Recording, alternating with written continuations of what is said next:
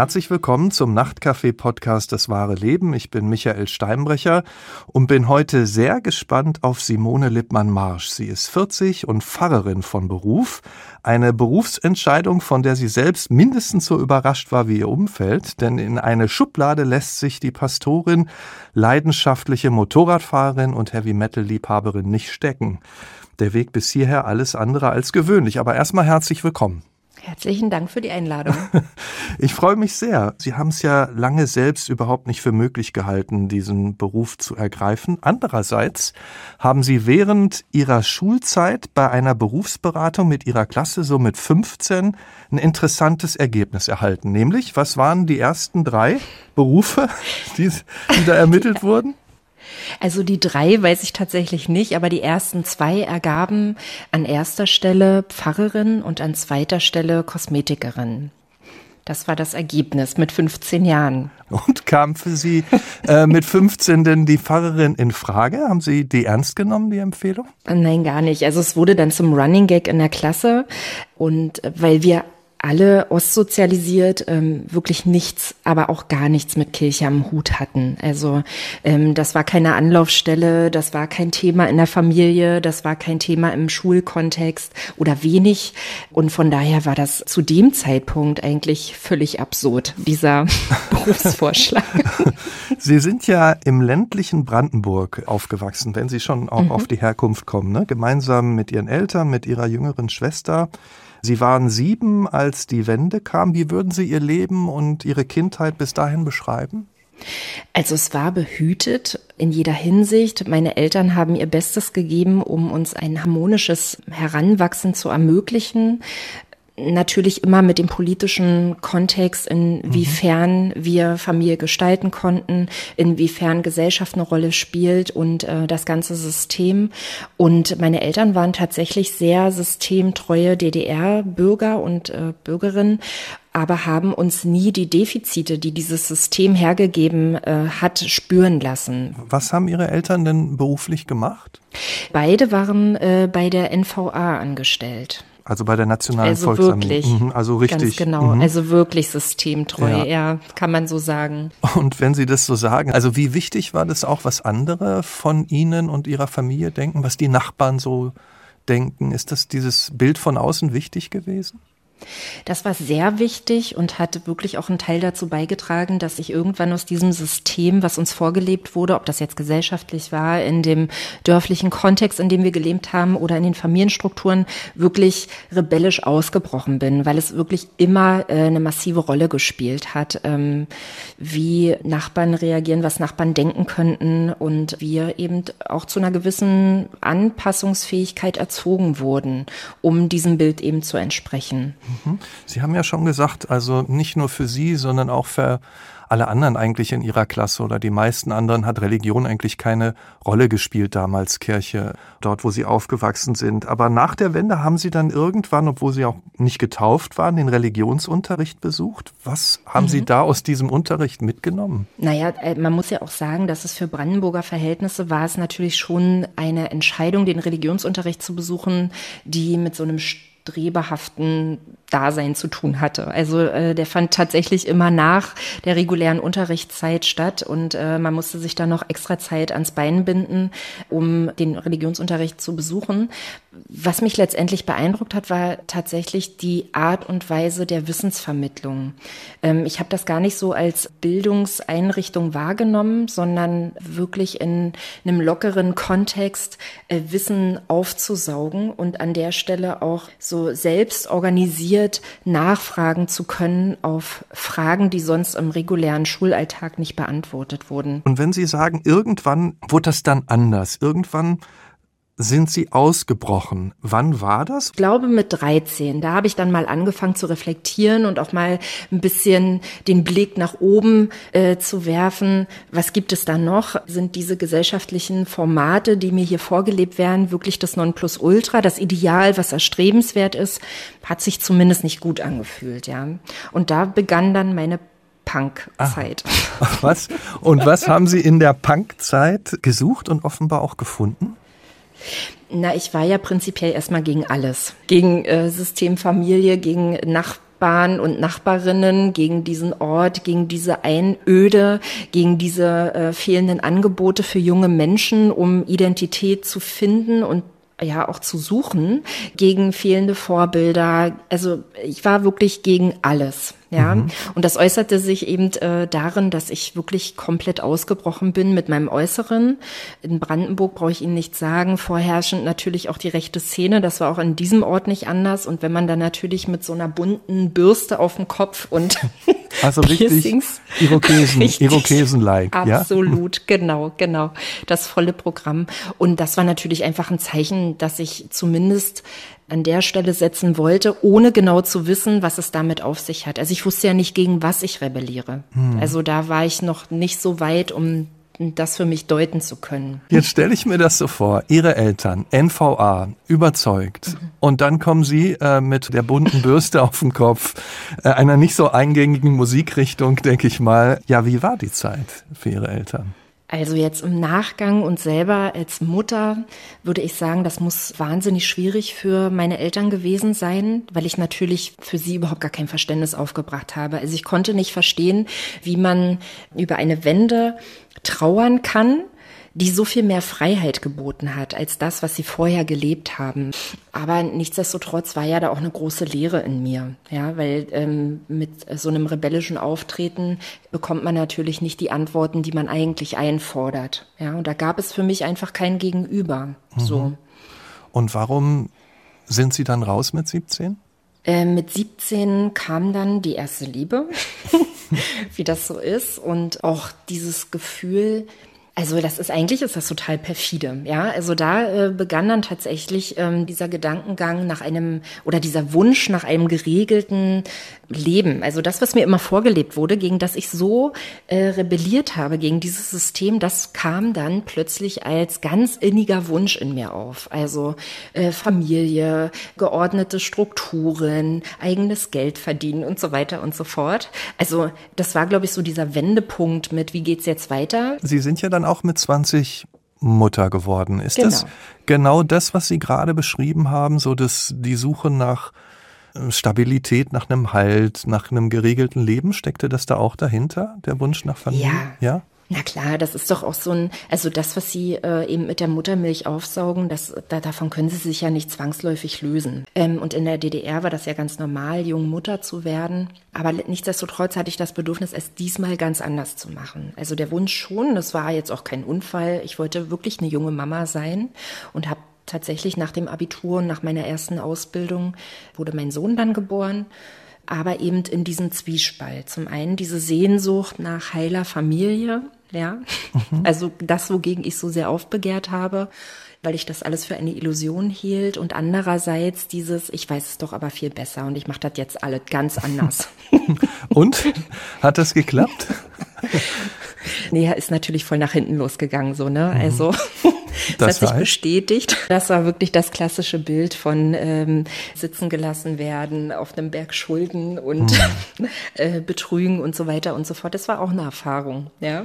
Ich meine, wenn man das überlegt, nur um Ihre Gesamtsituation zu verstehen. Sie haben ja gesagt, Sie haben eine Ausbildung gemacht. Pfarrerin kam ja aus den erwähnten Gründen erstmal nicht in Frage, aber Sie sind genau. der zweiten Empfehlung gefolgt, nämlich Kosmetik und haben sich dann aber, nachdem das Kind da war, nach einjähriger Elternzeit, ja nochmal umorientiert. Ne? Haben eine Ausbildung zur Bürokauffrau beim TÜV begonnen. Warum? Mein großer Wunsch war es immer, am Theater oder bei Film und Fernsehen als Visagistin zu arbeiten. Ähm, habe dann tatsächlich aber während der Ausbildung gemerkt, in der wir auch schon praktisch gearbeitet haben, dass diese Arbeitszeiten mit abends und am Wochenende, das, das war irgendwie nicht so richtig familienkonform. Ja, Also ich wollte auch für meinen Sohn da sein. Ich wollte äh, insgesamt für meine Familie da sein und ähm, habe gedacht, ich mache dann einfach nochmal was ganz Bodenständiges, also ein 9-to-5-Job, das müsste doch gut hinzubekommen sein. Und habe mich dann eben nochmal für eine reguläre Ausbildung zur Bürokauffrau entschieden und ähm, habe es tatsächlich firmenintern geschafft, mich als Eventmanagerin weiterbilden zu lassen, was mir unheimlich viel Freude gemacht hat. Also das war wirklich diese praktische Arbeit, ähm, wo ich auch die Erfolgserlebnisse für mich als persönlichen Erfolg verbuchen konnte. Ähm, nichtsdestotrotz folgte dann daraufhin aber auch eine sehr theoretische Arbeit, in der ich wirklich von morgens bis abends in irgendwelchen Sitzungen saß und nur darüber entschieden habe, was andere Leute für mich zu arbeiten haben. Und das war dann absolut ja frustrierend auch mhm. für mich. Mhm. So. Sie waren dann auch wieder Partnerschaft irgendwann, ähm, sind nochmal schwanger geworden, haben Zwillinge bekommen. Genau. Ich war dann Ende 20, Anfang 30 und dachte, ach, so ein Nesthäkchen, das wäre doch jetzt eigentlich auch äh, nochmal eine schöne Sache, um dich einfach nochmal zu kalibrieren, einfach nochmal zu schauen, was willst du, wo soll's hingehen. Bin dann für den Job auch extra nach Berlin gezogen mit meiner Familie und ähm, ja, und tatsächlich war es dann so, dass äh, das wirklich ganz bewusst geplant war ein Nesthäkchen, mhm. das überraschenderweise dann zwei waren. Und ähm, das hat natürlich alles auf den Kopf gestellt, ja. Also mhm. waren Sie schon auch überfordert in dieser Situation mit dann drei Kindern teilweise? Also in der Schwangerschaft ja. Also mhm. nach der Freude kam dann tatsächlich, oh Gott, wie schaffst du das? Ich wusste ja, wie es mit einem war. Das war jetzt auch nicht so ein Zuckerschlecken. Und dann kam ein entscheidender Wendepunkt, als ich nämlich in der ich glaube, in der elften Schwangerschaftswoche setzten bei mir ganz starke Blutungen ein. Und diese Angst, die ich da empfunden habe, also diese Zwillinge zu verlieren, das stand über allem. Mhm. Und das hat mich wirklich so sehr über mich hinauswachsen lassen, dass ich dachte, ich schaffe alles. Hauptsache, ich kann diese Kinder behalten. Ähm, und so war es dann auch. Und da ist wirklich etwas dran, wenn man sagt, man wächst mit seinen Aufgaben. Und ich fand das in der, als die Zwillinge dann da waren, ja, die Schwangerschaft war jetzt nicht so geil. Also ich war halt auch mega schwer, ne? Ich hatte keinen Hals mehr, ich hatte, meine Oberarme waren so groß wie meine Oberschenkel. hab die letzten Wochen auch nur liegend verbracht. Das ist jetzt nicht so, was man sich jetzt unbedingt wünscht, aber immer mit diesem Gedanken, Hauptsache diese Kinder kommen gesund auf die Welt, nimmt man das einfach in Kauf, ja. Hm. Haben Sie sich auch überlegt, wie es beruflich weitergehen soll? Ja, also natürlich war das auch ein absoluter Wendepunkt. Als Sie dann da waren, da verteilen sich die Prioritäten Prioritäten im Leben ja auch nochmal ganz anders. Mhm. Und die Frage ist natürlich, wenn Sie da eine fünfköpfige Familie haben, ähm, stellt sich natürlich schon die Frage, wollen Sie in einem Beruf arbeiten, der Sie zunehmend frustriert oder geht es jetzt an der Stelle einfach nochmal anders lang? Ja. Mhm. Und ich hätte mir sehr gut vorstellen können, naiv wie ich war, dass ich ein Studium beginne, das irgendwie berufsnah ist. Also das würde heißen, sowas wie Betriebswirtschaftslehre oder Wirtschaftskommunikation, solche Sachen. Also das, was mir überhaupt nicht liegt, aber okay. So, ich war ja da nun mal drin in dem Job und habe mich ähm, in der Elternzeit entschlossen, nochmal eine Studienberatung mitzumachen. Die war auch relativ langwierig. Nichtsdestotrotz kam dann äh, während dieser Beratung das gleiche Ergebnis wie 15 Jahre zuvor bei der Berufsberatung raus. Und zwar, dass ich Theologie studieren sollte und an zweiter Stelle Psychologie. Und dann, jetzt viele äh, Jahre später, was haben Sie da mit dem Ergebnis gemacht? Äh, naja, für mich war das natürlich auch in dem Moment total unglaublich. Als ich das erfahren habe, dass da Theologie wieder an erster Stelle steht, da dachte ich so, nee, also das kann jetzt wirklich kein Zufall sein, äh, dass innerhalb dieses langen Zeitraums zwei ähnliche Ergebnisse zum Vorschein kommen und habe mich dann wirklich mal eingehend mit den Inhalten eines Theologiestudiums beschäftigt. Fand das alles sehr trocken und sehr theoretisch, äh, sehr akademisch ähm, und habe dann mal geschaut, was es da noch für Nebenstränge an Studiengängen gibt und bin dann auf Religionspädagogik gestoßen. Mhm. Und mein Ziel war es tatsächlich, als ich mich mit den Inhalten beschäftigte, ähm, ob es nicht eine Möglichkeit wäre, als Religionslehrerin zu arbeiten. Und ähm, habe natürlich gedacht, ach naja, ist ja äh, so ein bisschen Unterricht in der Schule, Ferien immer frei, ne? das passt doch ganz gut mit den Kindern. Gut, das ist eine Sache. Genau, und jedenfalls mit dem Beschäftigen der Studieninhalte muss ich das natürlich irgendwann auch mal meiner Familie mitteilen, also meine Gedankengänge und dass es für mich ausgeschlossen ist, in den Beruf zurückzukehren. Und die haben mir natürlich alle einen Vogel gezeigt. Die haben gedacht, ich habe ähm, ich habe jetzt ein Rad ab, ne? Also nie mit Kirche, keine Konfirmation, nicht getauft, ja, keinen Gottesdienst besucht und so weiter und so fort. Und jetzt interessiert sie sich plötzlich für Religion. Was ist da jetzt schiefgelaufen, ja? Genau. Und, und wenn dann so ein Einwand kam, wie von der Familie, hör mal, hast du einen Vogel, jetzt du hast einen normalen Beruf und jetzt gehst du in so eine Richtung, hat das denn dann in ihnen gearbeitet? Haben sich gefragt, Mensch, vielleicht haben die recht oder soll ich wirklich? Natürlich. Ja. Mhm. Ja, ja. Also das war ja Dauergast in meinem Kopf und in meinem Herzen. Und das hat mich ja immer begleitet. Aber dann äh, kommen wieder diese ureigenen Fragen, eben auch aus der Jugend. Wem wird man denn jetzt an der Stelle gerecht? Ja. Bleibe ich jetzt in diesem Beruf, weil mein Umfeld das so will, ja, weil es sich so gehört, als Mutter einer Familie äh, das Geld mit nach Hause zu bringen? Oder mache ich das für mich selber, obwohl ich weiß, dass ich total unzufrieden bin und mir nicht vorstellen kann, das bis zu meiner Rente durchzuziehen? Das war natürlich immer die Waage in meinem Kopf und in meinem Herzen an der mhm. Stelle. Ist denn dann irgendwann ein Moment, an dem Sie wussten, ja, mhm. das ist mein Weg, die Waage hat mir ein klares Zeichen gegeben oder sowas? Also da bringt mich keiner mehr von ab? Ähm, es gab tatsächlich ein Offenbarungserlebnis. Das war auch mein Einstieg in meinen Glauben, in meinen christlichen Glauben. Also ich war mit den Zwillingen halt immer mit dem Kinderwagen in Berlin in der Wohlheide unterwegs. Und ähm, während dieser Spaziergänge konnte ich natürlich alles im Kopf hin und her wälzen, ja, und auch in meinem Herzen bewegen und was was tun, wie kann es weitergehen, habe alle möglichen Szenarien mir im Kopf ähm, ausgemalt, ähm, weil es natürlich auch bedeutete, wenn ich meine berufliche Existenz austausche gegen ein Studentendasein, dass ich natürlich auch mit viel weniger Geld zurechtkommen muss ja. Mhm. Und wie kann man dieses Loch ähm, füllen sozusagen? Auch ähm, also ganz existenzielle Fragen.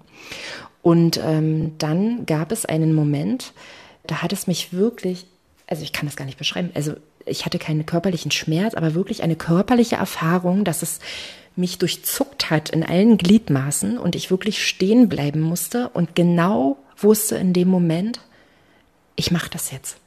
Ich mache das jetzt, egal was alle anderen sagen, egal was die Familie sagt, egal ob ich das mit dem Geld hinbekomme oder nicht, aber ich mache das jetzt. Und genau in dem Moment, als ich so, ich muss wirklich stehen bleiben mit dem Kinderwagen. Und dann habe ich gemerkt, dass ich neben unserer Kiezkirche stehe. Und genau in dem Moment fingen die Glocken an zu läuten. Das, also es war für mich so ein Gänsehautmoment, dass ich dachte, das gibt's doch gar nicht, ne? Also jetzt hat er mir so ein, ein Zeichen gesendet, ja, das kann ja nicht anders sein. So. Ja, und dann ging es dann Schlag auf Schlag. Und dann beschreiben Sie mal, was war dann der richtige Weg erstmal für den Schlag auf Schlag? Na, also ich habe es nicht mehr als Fragestellung in die Familie gegeben, sondern habe einfach gesagt, ich mache das jetzt. Ja. Ich bewerbe mich jetzt an der Hochschule und das habe ich auch getan.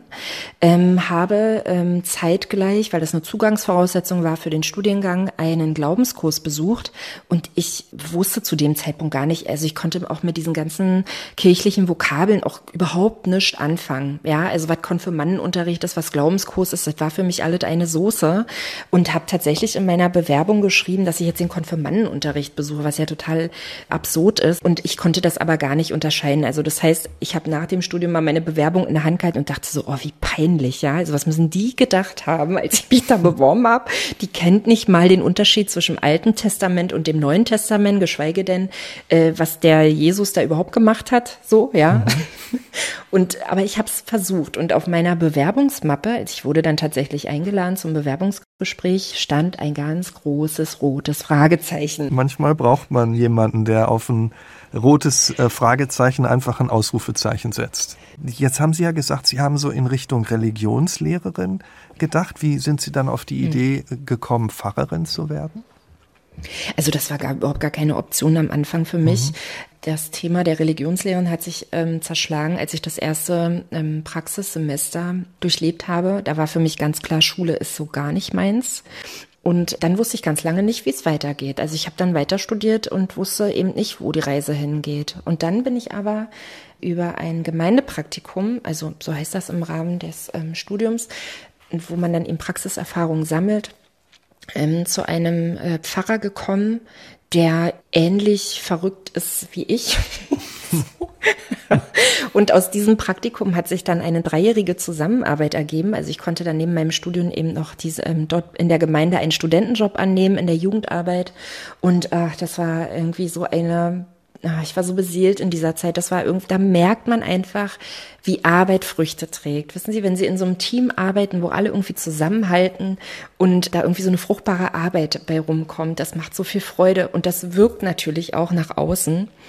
Und ähm, der hat irgendwann mal zu mir gesagt, also Simona, ich könnte mir richtig, richtig gut vorstellen, wenn du mal überlegst, ins Pfarramt zu gehen. Das könnte, das könnte eine gute Sache werden. Mhm. So.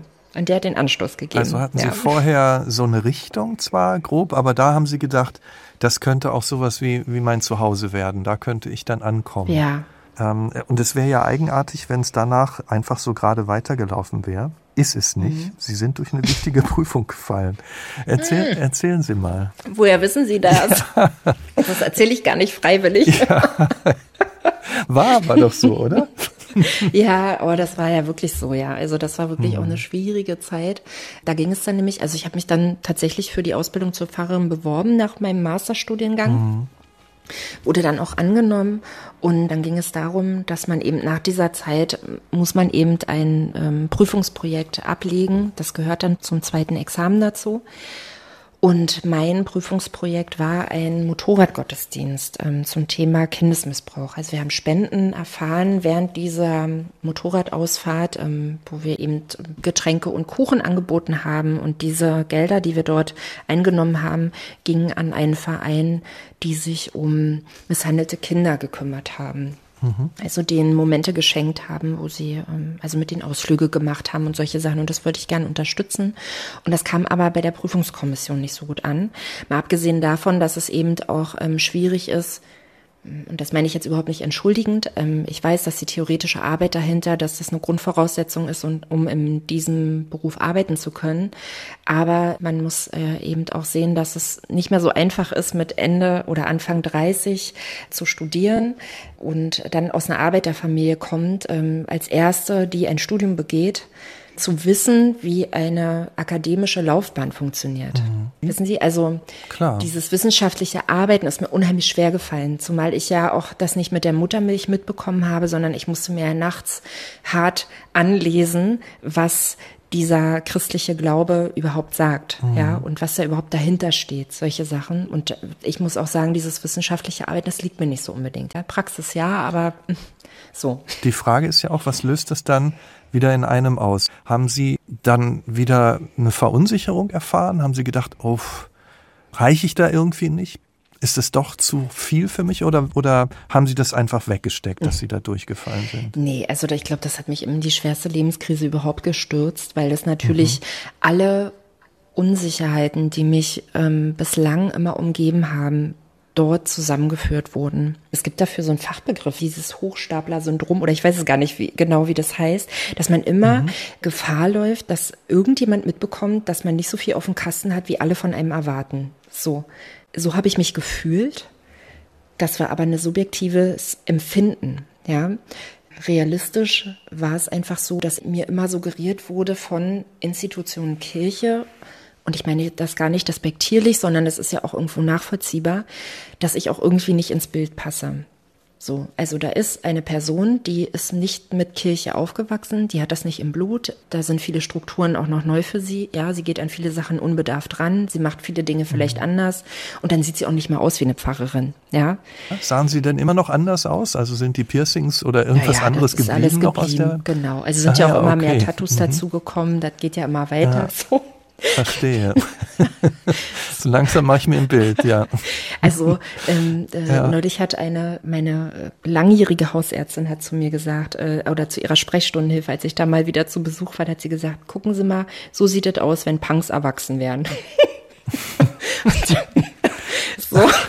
Und das passt ja. jetzt einfach nicht. Ähm, ja, also da ist natürlich ist da was von übrig geblieben von dieser Rebellion, weil es immer irgendetwas gibt, ähm, womit mhm. ich nicht einverstanden bin in diesem System, in dem ich mich aber auch immer wiederfinde. Ja, und von dem ich mich natürlich nicht lösen kann. Und diese konkrete Situation war natürlich der Höhepunkt in all der Verunsicherung, in all diesem Infragestellen, in all diesem, ich traue mir selber nicht und was erwarten andere von mir ja. Mhm. Und das hat mich wirklich ausgenockt, ja. Hm. Und wie sind Sie wieder aufgestanden? Wie haben Sie aus der Krise rausgefunden? Als Christin würde ich jetzt sagen, durch meinen Glauben. Und das kann man tatsächlich auch so definieren, aber ähm, ganz pragmatisch war es so, dass es Menschen, mit denen ich bereits zusammengearbeitet habe, gab, die ähm, gesagt haben, wir finden gut, was du machst. Wir finden gut, wie du bist und wir unterstützen das. Und die haben, ach, Gott, kriege ich gleich Gänsehaut, wenn ich davon erzähle. Also die haben sich zusammengetan, ähm, haben äh, Initiativbriefe an die Kirchenleitung geschrieben, ähm, haben Rückmeldungen gegeben, äh, haben sich zusammengeschlossen, haben Geld gesammelt, um dagegen rechtlich vorgehen zu können, falls es notwendig ist, ja, und haben sich da wirklich wahnsinnig für mich eingesetzt. Also das heißt, im Konkreten haben die dort Kraft aufgewendet, wo ich keine mehr hatte und haben gesagt, ähm, wir sind auch Kirche. Es gibt nicht nur die Kirche, sondern wir sind es auch und wir unterstützen dich an der Stelle. Und da habe ich das mhm. ähm, wirklich hautnah erlebt, was es bedeutet, füreinander einzustehen, miteinander den Weg zu gehen. Und da standen mir ganz, ganz tolle Menschen zur Seite. Und ähm, ja, und ich habe dann tatsächlich die Möglichkeit bekommen, genau diese Prüfungsleistung nochmal zu absolvieren, die ich dann geschafft habe. Ja, Sonst hätte ich wahrscheinlich aufgegeben, wenn es die Menschen nicht gegeben hätte. Es war ihr Glaube und es war auch die Tatsache, dass andere an sie geglaubt haben eigentlich. Ne? Das, das war nicht das ein, ein, Glück, solche Menschen zu finden. Ne? Richtig. Na, diese ja. Menschen waren mein Glaube. Ich habe das gar nicht, ich habe natürlich alles angezweifelt, ne? Ich habe dann auch gesagt, warum? Also wenn man jetzt mal im christlichen Kontext denkt, warum lässt er jetzt so zu, dass es mir so schlecht geht? Ja, wenn er mich doch unbedingt haben will und wenn ich daran glaube, dass er mich da einsetzt, wo er mich braucht, warum tut er mir das jetzt an? Ja, oder ähm, bin ich wirklich so schlecht, dass ich, dass ich dafür doch nicht gemacht bin? Ja, habe ich alle Zeichen fehlinterpretiert? Mhm. So, aber der Glaube bestärkte sich darin, dass es Menschen gab, die für mich die Kraft aufgebracht haben, die ich nicht mehr imstande war, an den Tag zu legen. So, also die haben das für mich aufgepuffert, bis ich wieder alleine gehen konnte, bis ich wieder alleine für mich einstehen konnte.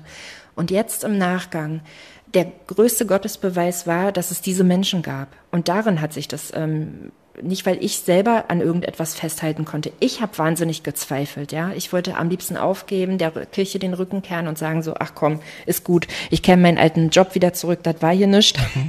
War eine Nullnummer. Ich bin hier doch nur Arbeitergruppierung. also nur, das sollte jetzt keine ähm, Abstufung mhm. sein, überhaupt nicht, sondern ich mache einfach das, wo ich weiß, dass ich es kann.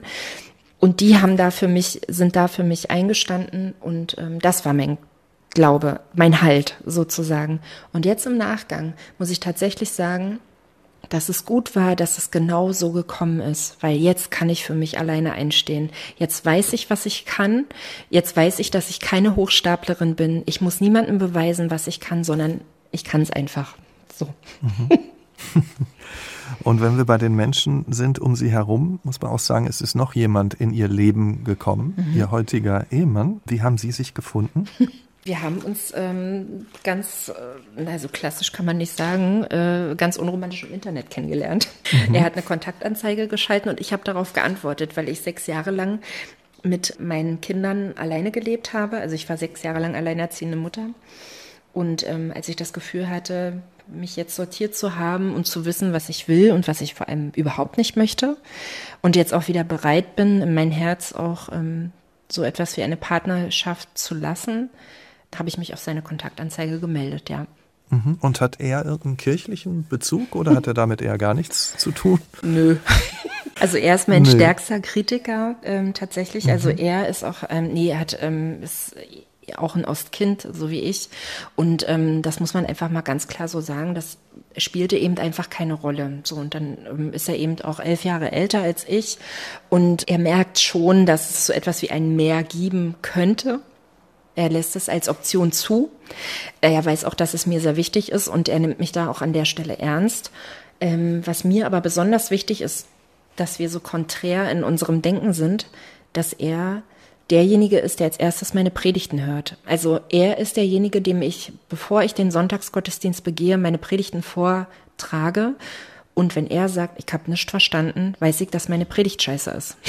Okay, kommt er denn auch mit oder ist er eher nur so der Kritiker im, also nur in Anführungsstrichen wiederum im Vorfeld? Nein, also er unterstützt mich schon an ähm, Stellen, wo es ihm halt auch wichtig ist oder wo es auch für mich dann wichtig wird. Und natürlich fand er das am Anfang ganz spannend, ne? Also wenn da die Freundin oder jetzt die Frau dann auf der Kanzel predigt, das ist schon, ja, also in dem Moment was Besonderes. Aber irgendwann wird's dann eben auch normal. Und dann ist es ihm eben auch wichtiger, sonntags auch mal auszuschlafen, ja. Hm. Dann erzählen Sie doch mal, wenn wir bei dem normalen Leben sind, wie sieht denn Ihr Alltag aus als Pfarrerin?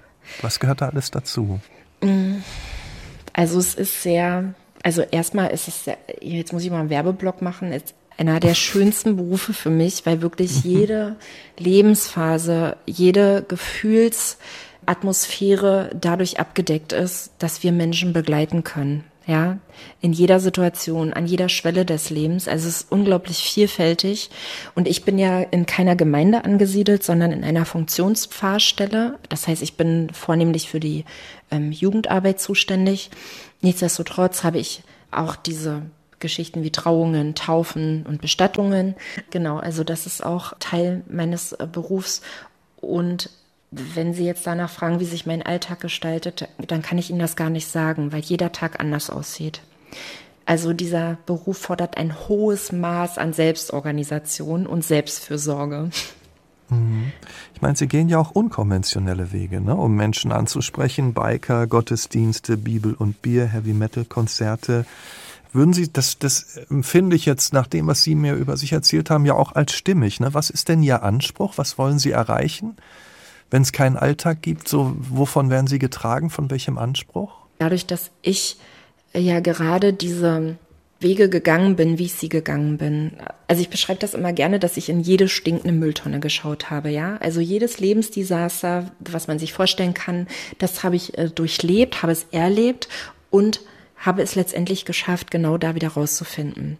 Und mein Bild dafür ist immer, dass mich eine Kraft immer wieder aus dieser stinkenden Mülltonne rausgezogen hat, ja, und gesagt hat, so Mäuschen, jetzt hast du lange genug da reingeguckt, jetzt gehen wir mal weiter, ja. Und das ist eben auch mein Anspruch, also diese ähm, Sollstelle, die ich immer in meinem Leben hatte, also diese Leerstelle, die ich jetzt durch den christlichen Glauben erfüllt habe, für mich erfüllt habe. Mhm. Das ist für mich natürlich ein wahnsinnig großer Schatz, ja. Also ich ähm, setze das mal unter den Titel Hoffnung. Diese Hoffnung, dass es immer Wege aus schlimmen Situationen, aus schlimmen Wegen hinaus gibt. Und wenn wir das als Überschrift nehmen, dann ist das genau mein Anspruch, dass ich durch meine Geschichte, deswegen bin ich auch so dankbar, dass ich hier die Möglichkeit bekomme, ähm, dass ich durch meine Geschichte Menschen davon erzählen kann, dass es immer einen Weg hinaus gibt, wenn man die Hoffnung nicht verliert. Egal wie man Gott jetzt definiert. Und ich kann auch gut von Gott sprechen, ohne von Gott, ohne Gott zu nennen. Wissen Sie? Weil ich bin ja Zeit meines Lebens 28, 29 Jahre lang bin ich ohne Gott aufgewachsen. Da wusste ich nicht mal, dass es so etwas gibt. Jetzt habe ich eine Vokabel, jetzt kann ich es definieren und jetzt kann ich auch beschreiben, was mir hilft im Leben und auch darüber hinaus. Und genau das beschreibt auch diese unkonventionellen Sachen, weil ich genau weiß, wie es sich anfühlt, in einem Gottesdienst zu sitzen ohne zu wissen, was da passiert. Also, warum stehen wir jetzt auf? Ich kann das Vaterunser nicht auswendig. Ich kann das Glaubensbekenntnis nicht. Warum müssen wir an der Stelle jetzt ein Lied singen? Was sind das überhaupt für Lieder? Und mein Anliegen ist es, nicht, dass meine Angebote allen gefallen. Darum geht es mir überhaupt nicht. Das kann man auch gar nicht bewerkstelligen. Kommt denn auch Gegenwind aus der Kirche, wenn Sie unkonventionelle Wege gehen? Ja, das gibt es ja, also doch gibt es schon. Also ich will das jetzt nicht so in den Vordergrund schieben, weil die positiven Rückmeldungen überwiegen einfach, auch innerhalb der Kirche. Aber es gibt natürlich auch die Stimmen, die sagen so, ich verstehe einfach nicht, was du da machst, ja. Also das spricht mich überhaupt nicht an. Und ich finde es trotzdem vollkommen in Ordnung so, weil es gibt auch genügend Angebote in der Kirche, die mich überhaupt nicht ansprechen. Nach wie vor nicht. Aber das zeigt eben auch, wie vielfältig unsere Kirche ist. Weil wir gerade so viele Angebote haben, gibt es eine größtmögliche Bandbreite, wo Leute sich aufgehoben fühlen. Und ich finde, alles darf nebeneinander Bestand haben und hat auch Platz, meines Erachtens, ja. Würden Sie denn sagen, nach den Zeiten der Unsicherheit haben Sie jetzt Ihren Platz und Ihr Selbstbewusstsein gefunden oder gibt es da immer noch mal Zweifel und in Phasen, in, in denen Sie sich ihrer nicht so sicher sind? Ähm, oh, da muss ich jetzt, glaube ich, kurz mal drüber nachdenken. Das ist gut, die Zeit haben Sie. ähm, mhm. Also, ich bin froh, dass ich durch diese Tiefphasen durchgegangen bin, um das Selbstbewusstsein zu erreichen, das ich jetzt vertreten kann, dass ich sagen kann, ich bin gut in dem, was ich kann, aber nicht in dem, was andere von mir erwarten. So, die Möglichkeit habe ich jetzt und äh, da fühlt es sich auch gut an. Ich möchte es aber nicht als ähm, Hängematte nutzen, um mich darauf auszuruhen. ich möchte nicht so eitel sein, um zu sagen, das ist alles total geil, was ich mache und ihr müsst jetzt alle kommen. Darum geht es mir nicht, sondern ich möchte ein Ohr und ein Herz bei den Menschen haben und ich möchte mir die Sensibilität und Empathie bewahren, um genau zu hören, was die Menschen brauchen. Ja, nur dadurch lassen sie sich auch ansprechen und nicht, weil ich ihnen irgendetwas überhelfe. Das ist mein Anspruch. Und deswegen finde ich es eigentlich ganz gut, wenn da noch so ein bisschen Selbstzweifel mit dabei sind, weil sie mir immer helfen, jeden Tag ein bisschen besser in dem zu werden, was ich mir vornehme. Mhm. Mhm. Ja. Wir haben ja über ihre Geschichte gesprochen, wir haben auch über ihre Kinder gesprochen, äh, über ihre Familie, über ihren Mann, über ihren Glauben. Was ist Ihnen nach allem, was Sie erlebt haben, heute wichtig im Leben? Wie würden Sie das beschreiben? Oh, das klingt jetzt so banal, aber ich, was ich mir wirklich wünsche, ist Gesundheit. Mhm. Das ist mir wichtig. Also bei all dem und dass wir auch so ein, dass wir auch ein bisschen demütig sind in dem, was wir haben. Ja, und ich glaube, also auch nach den Erlebnissen, die ich in diesem Beruf sammeln durfte, ist, glaube ich, Gesundheit die seelische Gesundheit und auch die körperliche Gesundheit das, was mir sehr, sehr wichtig geworden ist. Hm. Dann wünsche ich Ihnen, Frau Littmann-Marsch, dass Ihnen diese beiden Formen von Gesundheit äh, erhalten bleiben und kann nur sagen, es war sehr spannend, Ihrem Lebensweg zuzuhören. Danke für Vielen die Dank. Ja, danke schön. Vielen Dank. Und vielen Dank auch an Sie fürs Zuhören. Ich würde mich freuen, wenn Sie weiter dabei sind. Alle zwei Wochen lernen Sie hier im Nachtcafé-Podcast einen neuen Menschen kennen ohne Sommerpause, ohne Winterpause. Empfehlen Sie uns gerne weiter, abonnieren Sie den Podcast und diskutieren Sie mit auf unserer Nachtcafé Facebook-Seite. Ich bin Michael Steinbrecher. Wir hören uns.